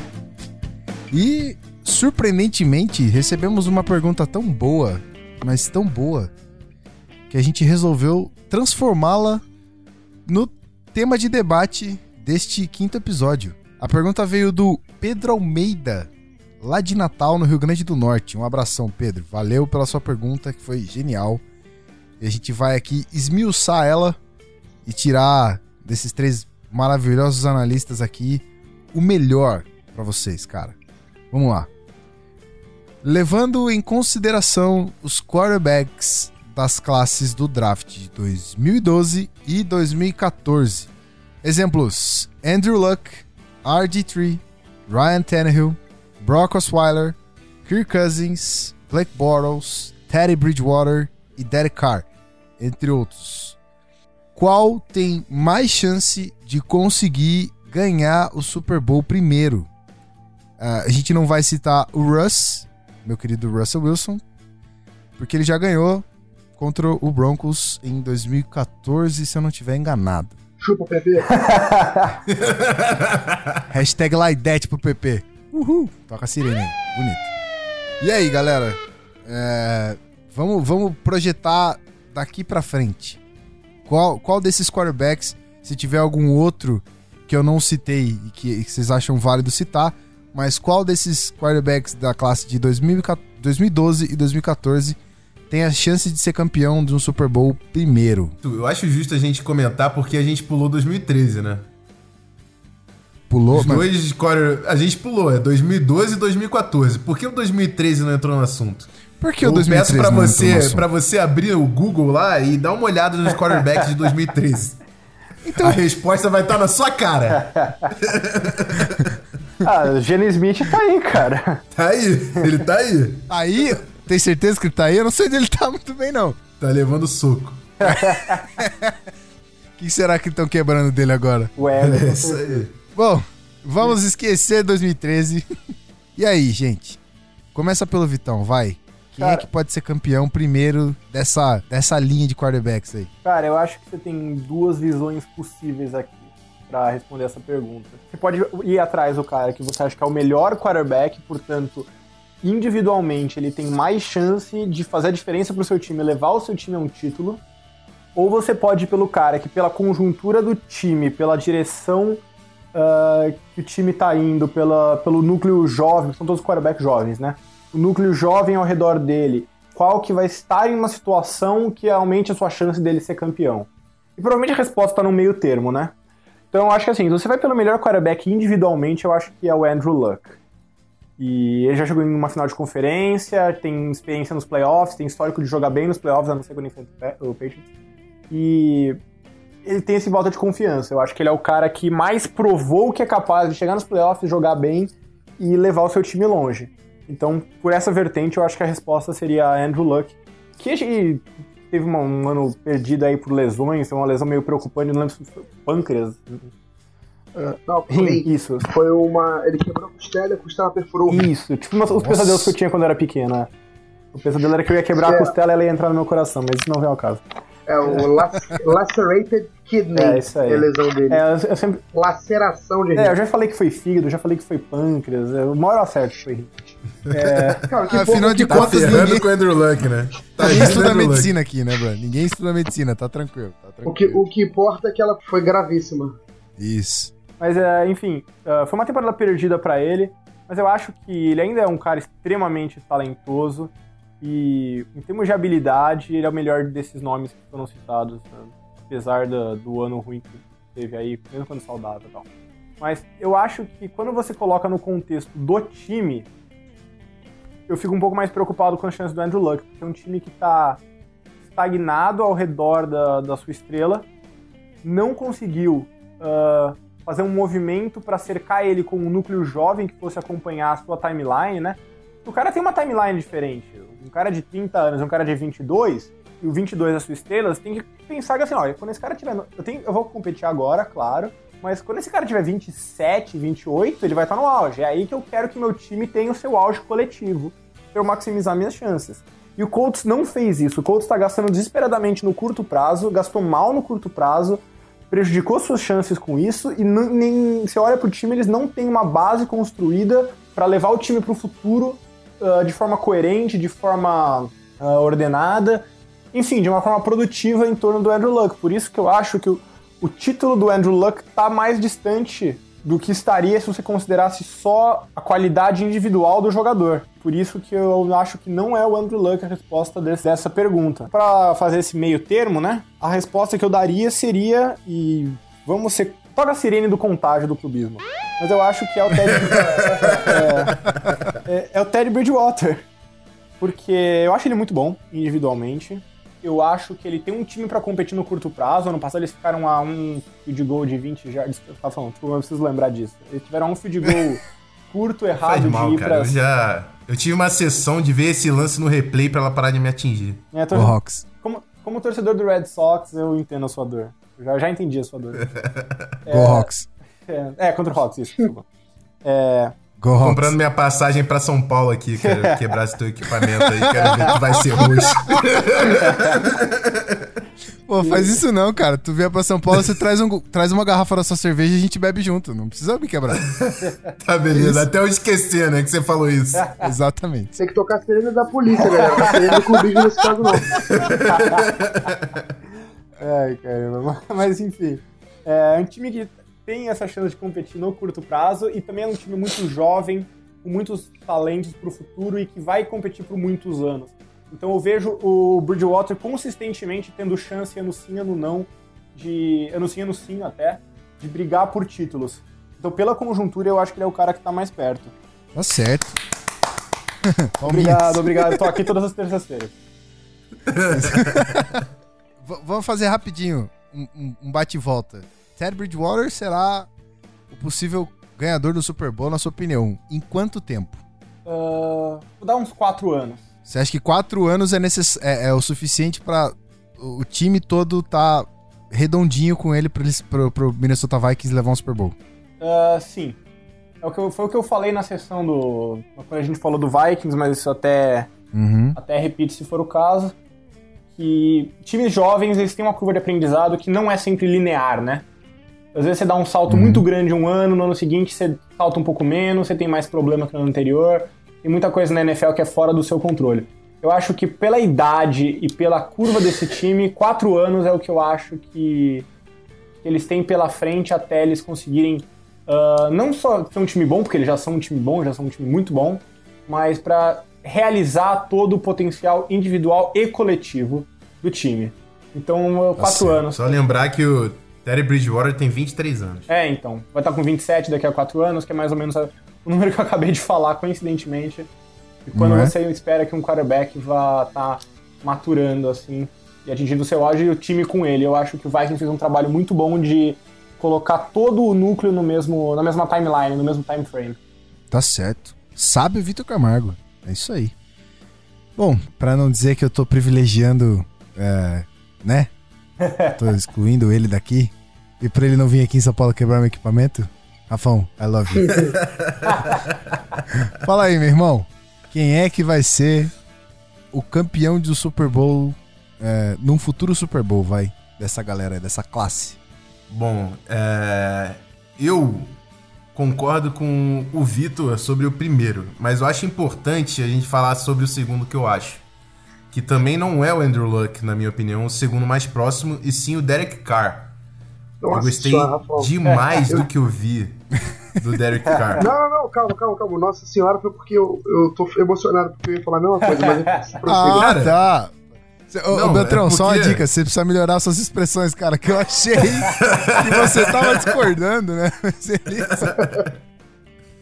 Vai Bom, lá, mas enfim, Derek Carr tem um time também sensacional, assim como o Vikings, o que o Oakland Raiders fez nos últimos dois anos, é quase pau a pau, assim. Ele deu muito azar de estar na divisão do Denver Broncos, mas agora o Denver Broncos sem Peyton Manning, é, com, desenvolvendo um novo quarterback e perdendo peças da defesa, essa divisão começa a ficar mais aberta. Derek Carr com uma linha ofensiva reforçada. Michael Crabtree e, a Mari Cooper, du- dupla de wide receivers que daqui a pouco vai ser top 5 se já não é da NFL. A defesa a gente vê Khalil Mack, é, vieram muitos reforços também, o, o Sean- Bruce Sean Irvin, Smith. Bruce Serving, É. exatamente. Sean Smith. o, o Red Nelson, o Sean Smith, o Corner. Veio muita gente pra defesa. O Oakland Raiders tinha muito espaço no teto salarial, por isso também pôde, é, teve essa folga pra gastar. Então, esse time do Raiders, em, breve, vai dar mais trabalho, mas eu acho que eles estão um passo atrás no processo do que o Vikings já fez. O Vikings está, apesar do Terry Bridgewater talvez não estar no mesmo nível do Derek Carr, acho que o Derek Carr possa estar na frente do Bridgewater, mas o time do Vikings está na frente. Essa defesa do Vikings já acertou, então é realmente você trabalhar melhor ali os problemas do ataque. Essa temporada vai ser importantíssima para saber se vai encaixar a linha ofensiva. Tem muita gente na linha ofensiva com contrato de um ano, e é isso que o Zimmer queria, todo mundo jogando pelo contrato. Define o time titular, vai ter que, óbvio, gastar um dinheirinho renovando não só com os jogadores que ganharam a posição na linha ofensiva, como também os, os jogadores que vão sair de contrato de calouro. É, Harrison Smith vai ganhar extensão, Anthony Barr vai ganhar extensão, Sharif Floyd, muita gente vai ter que ganhar extensão daqui a pouco e são jogadores é, dos melhores ali do time que estão ainda custando barato. Então tem um passo ainda a ser dado pelo Vikings, mas é o que tá mais perto do título. Então, Terry Bridgewater. Importante a gente falar que a gente tá desconsiderando o Russell Wilson, que tá todo Sim, ano sim, competindo sim. pelo, E, pelo e título. que já ganhou um título, né? Que já É, ganhou, o já ganhou, exato. exatamente. É, A gente só deixou ele fora justamente por isso. Não, eu só ia falar que o, o Derek Carr é meu segundo na, na lista, depois do Bridgewater. Então, concordo. Eu só discordo quanto a achar que o Bridgewater não é tão bom quanto o Carr. Eu acho ele tão bom quanto o Carr. Uh, diferente, estilos diferentes. Mas eu, eu não, Não, acho que ele tá perfeito. abaixo do nível do Carr é só, assim. Eu acho que são estilos diferentes. Os dois são igualmente bons. É, o cara é mais, mais É, ele é o cara que né? você- Ele tem mais É, ele é o cara que você também durante o enxerga ganhando um jogo sozinho. Tipo, pela concepção tradicional do quarterback gunslinger, como você mesmo disse. Mas eu acho que é mais uma questão de estilo mais... ah, com uma percepção mais favorável do que ser uma questão de, de um ser melhor ou pior. Eu gosto muito do Bridgewater e eu acho que ele vai ser um quarterback, se não de elite, um quarterback muito bom durante muito tempo. E, e em questão de tempo, Rafão, pra você, quanto tempo o Minnesota leva pra ser campeão com o Bridgewater? Quanto, quanto tempo o Bridgewater Cara, leva, né? Essa aí tu botou na minha mão, rapaz. Cara, Próximo é- é- Super Bowl é em Houston. Mas e o outro? Onde é que é? Minnesota. Pô, em casa, o primeiro campeão em casa. Dois aninhos. Terry voando, olhinha ofensiva acertada. Dá pra ficar mais bonito que isso? Rafael, em quanto tempo Alguém- o Minnesota ganhou um Super Bowl? Nove meses. Alguém tá ouvindo? Alguém tá ouvindo assim lá no fundo? Eu- tô sentindo ela chegando. Eu, eu, eu ia falar um negócio só. Fala aí, Gui. Essa foi a frase mais clubista da história desse podcast. da história recente, claro. Mas assim, parabéns, viu, Rafael? Parabéns. Mas, mas deixa, deixa eu só elaborar um pouco mais é, sobre a- o meu time frame, diferente do, do Vitor.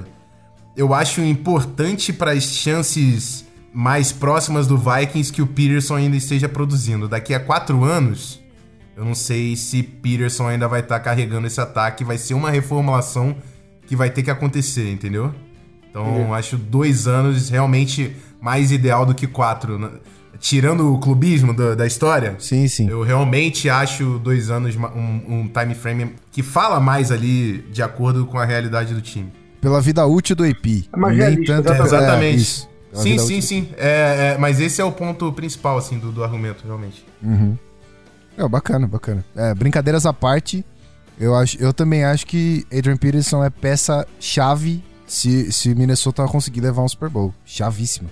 E aí, Belt? Fala aí pra gente quem vai ser Olha, dessa o- lista maravilhosa.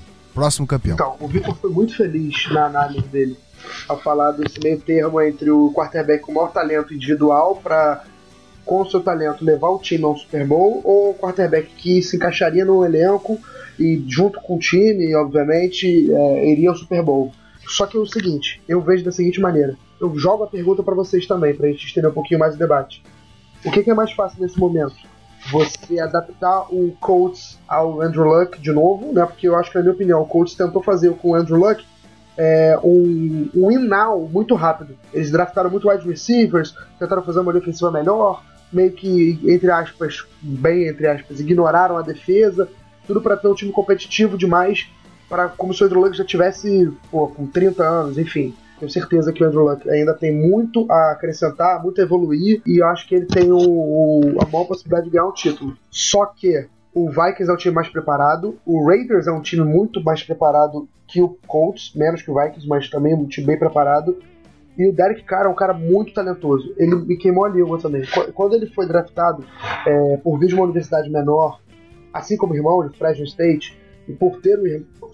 Inclusive, o que fez o draft stock dele cair foi o, o fato do irmão dele ter sido um fracasso na NFL. Só que pouca gente se lembra que o David Carr, que foi o irmão dele, o cara não era um quarterback ruim. O David Carr ele simplesmente jogou numa das piores linhas ofensivas da história da liga. Foi do Houston Texans, se eu não me engano, em 2000. 2002. Isso, 2002, né? Isso, cara, isso fez toda a diferença pro, pra carreira dele ter sido ruim, porque ele sofria muito sec, ele teve recorde de sec sofrido numa temporada. É, o cara que não tinha tempo para lançar tinha que fazer é, passes muito é, é, pressionados e tudo mais, dificulta muito o desenvolvimento de um quarterback. É, mas talento ele sempre teve, assim como o Derek Carr. Só que o Derek Carr, no Raiders, o time do Raiders teve paciência para montar um ataque competitivo, é, com o Latavius Murray, que se mostrou um running back bom, é, com o agora o Amari Cooper, que é o go-to guy do time, mas tem o Michael Crabtree, que é um ótimo wide receiver é, para jogar do lado dele, para alinhar do lado do, do, do Amari Cooper. Tem uma linha ofensiva que é muito boa, é, com o Donald Penn, que é um tackle muito bom, e foi reforçado esse ano. E, e foi, o Rafa muito bem lembrou que o Broncos se enfraqueceu um pouco, né? Não só na questão defensiva, perdendo jogadores importantes como Malik Jackson e Danny Trevathan, mas também na questão do quarterback. Agora não temos o Peyton Manning lá, o Brock Osweiler saiu, é, o titular no momento é o Mark Sanchez, né? Até que se prova o contrário, mesmo a gente sabendo que o Paxton Lynch é que vai assumir essa vaga, mas assim, o time do Broncos não é mais aquele favoritaço ao, ao título da divisão. Agora, por que, que eu falei isso tudo? Para chegar no, no seguinte: é, na minha opinião, é mais fácil adaptar, readaptar um time a um talento do tamanho do Andrew Luck. Porque a gente tem o Derek Carr, que é talentosíssimo, tem o Blake, o Blake Boros, que tá nessa história também, né? Mas tem o, o Bridgewater, que também tem muito talento. O Victor até acha que são talentosamente iguais, inventei uma palavra agora, tá? é, talentosamente cara... demais. É. Mas eu acho que o Andrew Luck ele tem o teto maior. É, ou seja, ele é um cara que ele tem um, um, potencial que a gente não vê na NFL desde a época do próprio Peyton Manning ser escolhido. Então eu acho que o Colts tem mais facilidade em ganhar um título pelo fato de ter um jogador mais talentoso e adaptar mais facilmente a ele. E outra parada, o Rafael vai ficar triste comigo, mas não tô nem aí. A gente não viu ainda o Bridgewater jogar em playoff, que é aquela partida contra o Seahawks, não foi parâmetro para ele. Porque nas condições climáticas que o jogo tava, não dava pra você lançar a bola. Eu ia falar agora. Tudo mais. A gente viu como é que tava a questão. Então a gente não viu ainda o Bridgewater em playoff. Eu não sei. Eu, eu, ele tem tudo para ser um, um, jogador competente. Mas eu não sei se ele tem ainda a cancha e a maturidade para jogar num time de campeão do Super Bowl. Eu acho que em, em, os quatro anos que o Vitor falou, eu acho que o Andrew Luck consegue levar o Colts ao título em menos tempo, partindo do princípio que o Colts vai conseguir organizar melhor sua, é, sua, sua franquia. No momento é uma bagunça. Essa é a minha dificuldade, enxergar isso. É, eu, vou, eu vou rebater só o argumento do, do Terry em, em um ponto, que é o seguinte: é, é exatamente o fato de, do que faz o, o Terry Bridgewater um, um, bom quarterback hoje. Ele não, não, não é um cara que vai soltar três touchdowns por jogo, nem 300 jardas. Ele não faz isso. A competência dele é não errar.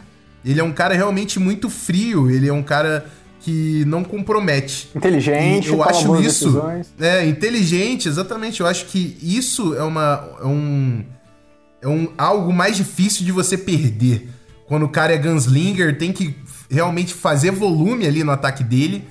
E aí chega no playoff, quando o volume depende de um cara inexperiente, é mais complicado do que quando você tem o, o Terry ali, que ele tem que realmente organizar, fazer leitura, de repente é, sair do, do pocket em algumas situações, mas quem vai carregar mesmo é, é, o jogo corrido. Então, acho que isso pesa um pouco menos nos ombros do Terry Bridgewater do que pesaria, de repente, nos ombros do Derek Carr chegando nos playoffs, entende? Uhum. Então, na sua opinião, Belt, é, Andrew Luck leva sem sombra de dúvidas, é isso? Não, com muitas dúvidas. Ah, então, então Andrew Luck leva com Mas, muitas assim, dúvidas. É, eu, eu, eu, quis também colocar um contraponto daquela parada que eu falei, de o que, que, é mais fácil, adaptar um time a um jogador ou adaptar um jogador a um time. Uhum. Obviamente que é um jogador a um time, mas assim, é, quando você tem um jogador no nível do Andrew Luck, eu acho que vale a pena tentar adaptar um time a ele. Não sei se ficou claro o que eu falei. Não, não faz é, bastante sentido pra mim. A, a, eu acho que a, a lógica que a gente quis, quis passar ficou clara e você simplesmente tomou a segunda direção. Exatamente. Eu falei de isso, duas, eu e o Rafael fomos em uma, você foi na outra. Sempre ficou bastante claro pra mim e eu concordo que uhum. o Luck é um talento excepcional. Assim, é isso. E, e, já antecipando a pergunta do Gui, eu acho que o Colts leva um título em uns 3 anos, 3 e 4 anos. O, o conjunto do Colts precisa de muito reforço ainda para para ser campeão? Olha, eu não sei se tem reforços assim. Eu acho que a temporada do ano passado foi mais um, uma, um acidente de percurso do que uma realidade para as próximas, entendeu? Uhum. Eu não sei se o Colts é um time tão ruim quanto. Eu não sei, não. Eu tenho certeza que o Colts não é um time tão ruim quanto foi ano passado. Mas eu não sei, aí que entra a minha dúvida. Se o time é tão bom quanto foi para chegar numa final de conferência no ano retrasado. Perfeito. Sacou? Eu acho que. Eu acho que o Colts ainda não tá pronto para chegar numa final de conferência, mas também não é um time tão ruim a ponto de ser uma campanha tão ruim na divisão, de não vencer a divisão que, que, vence, que agora está se reforçando um pouco mais, mas que ano, pass- até ano passado era uma das divisões mais fracas da liga e tudo mais. Esse é meu ponto. O Colts não é um time tão ruim quanto foi ano passado, mas também não é tão bom para chegar na final de conferência agora. Uhum. Mas acho que em três anos, quatro anos, acho que o- é o suficiente pro Andrew Luck levar um título. E a gente comentou do Blake Bortles, a gente falou nos outros episódios que o Jacksonville Jaguars se muniu bastante no draft, na free agency. Ele tá fora dessa briga, ele não chega nem a dar uma mordidinha ali no, no possível campeão. Do mais rápido ele tá fora. Do mais rápido ele tá fora. Mas eu acho que ele não tá descartado de ganhar um anel, não. E, e nessa brincadeira aí, a gente dá pra citar, falar alguma coisa do Kirk Cousins, Capitão Kirk, ou não? Dá pra falar? Dá, né? É, eu gosto da direção do Redskins. Mas é um time que não me inspira o mesmo a mesma consistência, assim. O Kirk Cousins é, é, é um cara que foi muito bem ano passado, mas, por exemplo, tem muita gente. Eu, eu tenho dúvidas se ele vai conseguir ter a, a mesma temporada, assim, carregar o time de novo da mesma forma. Eu não confio no jogo corrido do Redskins nem um pouco. É, é o Matt Jones o nome do, do running back Sim, que tá lá, é. né? Então, não, não é um cara que eu também confio que é o, o cara que vai conseguir carregar esse time. Vai levar essa responsabilidade nas costas agora, mas eu sinceramente acho que vai sofrer uma reformulação em breve aí nessa posição. É um, um time que tá ainda incompleto, tem buracos, mais buracos do que tem o, o Vikings e o, e o Raiders. O Raiders também tem um pouco mais a provar, de repente ele tá um pouco ali mais próximo do, do Raiders. É que o Raiders trouxe muita gente nessa, nessa temporada também, então se colocou à- frente do Redskins, mas ele poderia de repente ser o terceiro ali na, na discussão. Terceiro não, porque o Luck é muito superior, mas o quarto. Vamos lá. Não, outra coisa, eu, você falou que você elogiou a direção do Redskins, mas eu tenho um, um ponto a dizer. Eu não sei se uma temporada terrível do Kirk Cousins segura ele pra, que, pra temporada Sim, daqui a dois anos. perfeito, Guru, perfeito. Porque se ele, se ele tiver um nível, uma queda de nível que é, a gente não, não tá torcendo pra que aconteça, mas que não seria nenhuma surpresa pra ninguém aqui, eu acho que a direção do Redskins não pensaria duas vezes em escolher um cara no, no draft, por exemplo. Não sei se é tão curta assim a rédea, mas eu concordo que ela é- não é tão longa assim também. Não, assim, se o Kirk Cousins tiver uma queda muito grande de aproveitamento, o Redskins vai ter uma posição boa no draft e provavelmente uma chance, pode ter uma chance num dos melhores quarterbacks. E aí vai vir, vai ver o, é, o argumento é esse, não é você simplesmente, ah, não vou pegar um quarterback. Você tem a chance de um bom quarterback, de um dos melhores do draft, ou ficar com o Kirk Cousins. Essa é, é a decisão difícil, né? Com certeza. Pra galera se situar um pouco mais, estamos falando de quem? Tem dois jogadores de universitário que eu cito que são talentosos o suficiente para ser, pra ser titulares no time da NFL. É o Baker Mayfield, de Oklahoma, e o Deshaun Watson, de Clemson. Os dois E são muito ainda- bons. E ainda tem uns bons. caras que, que tem a próxima temporada do college para se provar ou, e para evoluir. Por exemplo, tem o Josh Rosen, é, que é um ótimo jogador, de UCLA, não é UCLA, Rafa? Eu tô, eu tô esperando você falar um nome aí, cara. Quem? Quem? Brad Kaya, quarterback Ah! Miami Hurricanes. Tá, tudo bem. Tem o Brad, é, o Brad Kyle, é- ele, todo mundo tá considerando ele como mais pro-ready, né? O cara mais preparado para jogar no nível profissional. Ele é muito bom, amigo. O problema era o menino Al Golden, que já foi embora. É, Mark Rich. enfim. Mark Rich chegou e agora, amigo, it's all about the you.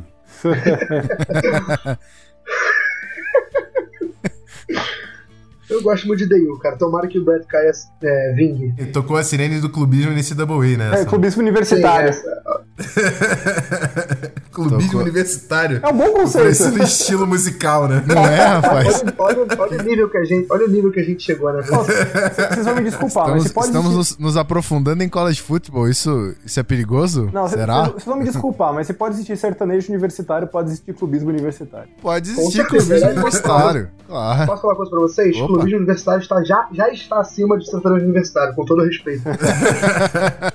Mas de repente a sirene do clubismo universitário pode ter alguma uma influência sertaneja, não sei. Ah, vamos deixar esse assunto para um outro podcast, para um outro possível projeto, né? né? Vamos deixar pra lá.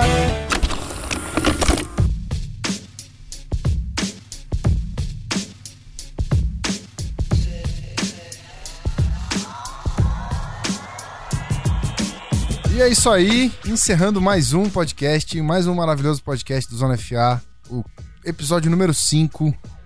Mais uma vez, uma discussão muito bacana sobre, sobre projeções da divisão. E dessa vez a gente usou uma pergunta de um ouvinte. É, vou até citar o nome dele de novo aqui. Nosso querido Pedro Almeida. Muito obrigado pela pergunta que foi gerou a discussão mais técnica desse podcast, avaliando os quarterbacks das classes de 2012 e 2014. E a gente falou também bastante coisa sobre a, a, a boa vinda do Vikings, né? A, a, boa crescente do Vikings. Esperamos bastante coisa dessa divisão, porque ela foi muito apertada em 2015.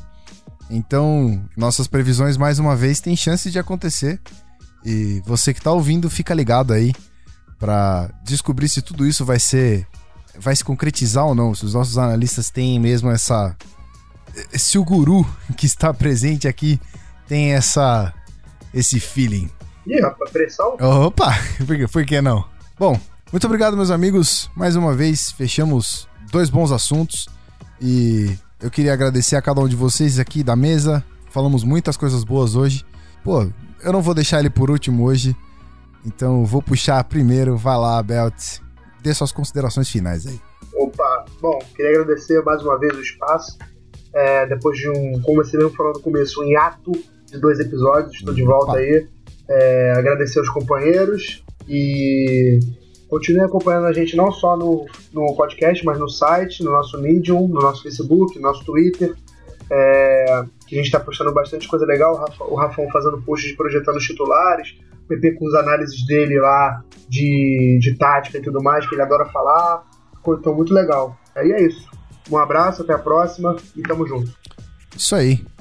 E aí, Vitão? É, bom, vocês podem encontrar meus textos e meu trabalho no blog 2 Minute Warning. E vocês podem escutar também meu podcast de basquete chamado Hackacast, disponível no, em vários aplicativos de podcast e tudo mais. Mas é isso. Espero que tenham gostado do programa de hoje. Estaremos aqui semana que vem, na outra e na outra trazendo sempre esse conteúdo para vocês. Então, um grande abraço e até a próxima.